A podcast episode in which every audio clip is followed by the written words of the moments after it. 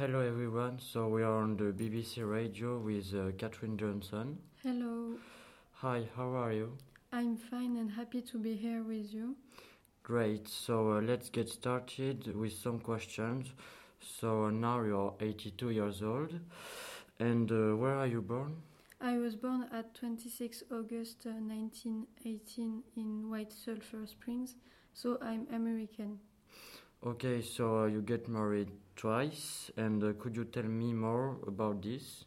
Uh, with my first husband, I had three children, then I've divorced and I've been married with James A. Johnson. Okay, so uh, where have you studied, and uh, what degree do you have?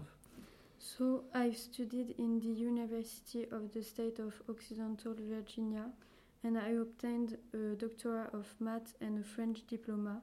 I don't know if you know that, but I'm the third Afro-American that have a math doctor. Oh, okay, I didn't know. So uh, now could you talk a little bit about your career and uh, experiences? Firstly, I was a teacher, but I didn't really like it, so I applied for a job in the NACA and I've been accepted. Then, from 1953 to 1958, I worked like a human calculator.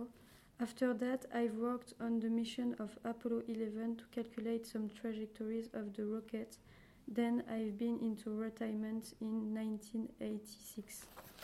Okay, so uh, I see that you have a large career, and uh, have you got any medals? Yes, uh, Barack Obama gave the Medal of Liberty to me.